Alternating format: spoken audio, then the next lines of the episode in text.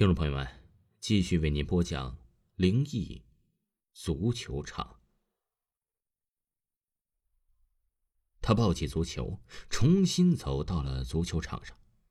他很快的找到了几个玩伴，和他们玩起了五人足球赛。阿明的状态非常之好，在比赛之中啊，一连进了好几个球。你们这些小鬼，真是胆大包天呐！竟敢没有经过我的同意，就在我的地盘上踢球。正当他们踢的是兴高采烈之际呀，一个满身烟气、瘦的呀就跟皮包骨的中年男子突然出现在他们的面前。那男子就说了：“保护费呢？你们交了保护费没有？没有的话，给我滚！”阿明那个玩伴似乎十分害怕这个中年男子。他一出现呢，他们立刻跑得无影无踪了。阿明没有跑，而是稳稳的站在原地上。他呀是个性格非常耿直的小伙子，所以对黑社会的事情一向是深恶痛疾。保护费？什么保护费？这足球场又不是你建设的，交什么保护费呀？你不交保护费是吧？那好。让我拿出点颜色来给你看看。是，中年男子说着，他的脚下突然出现了一个足球，他大力一踢，将足球往阿明的脸上踢去。阿明踢了这么多年足球了，应付这种状况简直就是张飞吃豆芽小菜一碟儿。他飞快的后退了几步，看准足球飞过来的痕迹。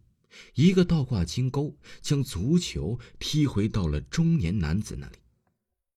只听得“啊”的一声惨叫，那中年男子被足球踢中了头部，整个人四仰八叉的摔倒在了地上。哼，就这么一点雕虫小技，就想教训我？笑话！阿明轻蔑的说道。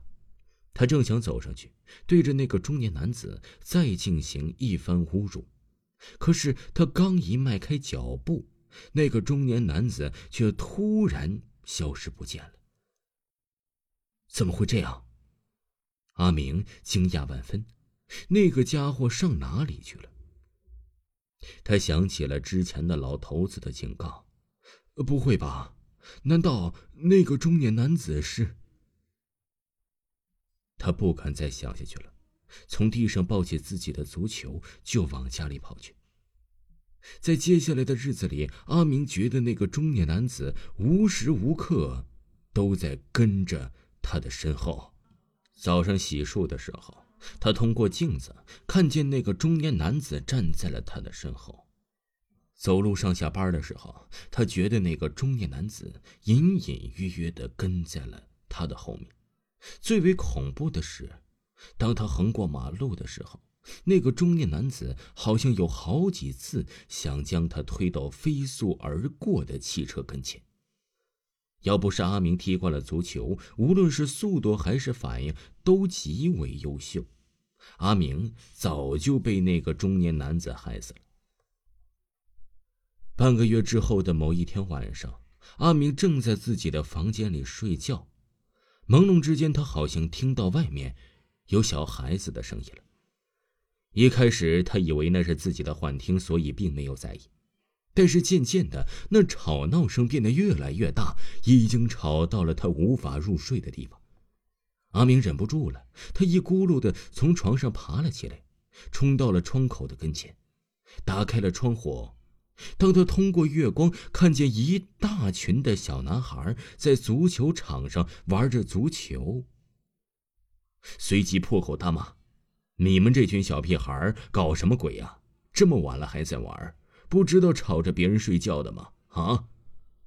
他的狂吼并没有得到那群小男孩的回应，他们依旧是在足球场上吵吵闹闹。听众朋友，本集播讲完毕。感谢您的收听。